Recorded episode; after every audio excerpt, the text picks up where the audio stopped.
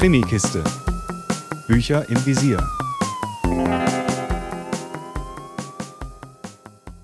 Hallo zu einer neuen Folge der Krimikiste.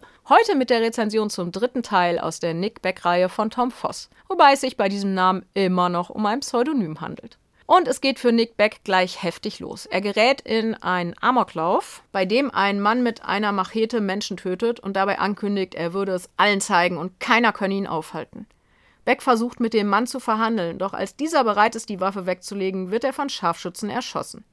Kurz darauf gibt es einen zweiten Amoklauf. Auch dieser Täter verhält sich dem ersten sehr ähnlich, kann aber aufgehalten werden, ohne dass er zu Tode kommt.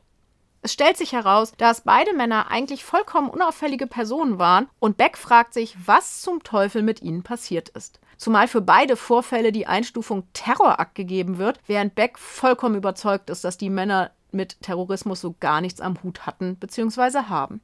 Nick Beck ist jedoch weitestgehend Einzelkämpfer, denn seine Kollegin Cleo Torner ist frisch gebackene Mutter und in Elternzeit. So macht Beck sich auf die Suche und kommt einer heftigen Geschichte auf die Spur.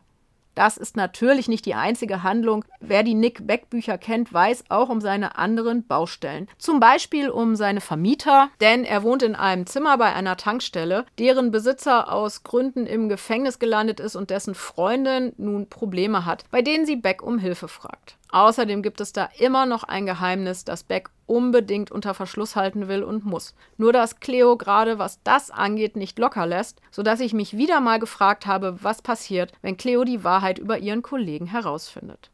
So gesehen finde ich es übrigens ratsam, die vorherigen beiden Bände vorher zu lesen. Es ist einfach schon viel passiert und es macht mehr Spaß und Sinn, wenn man Becks und Cleos Hintergründe kennt.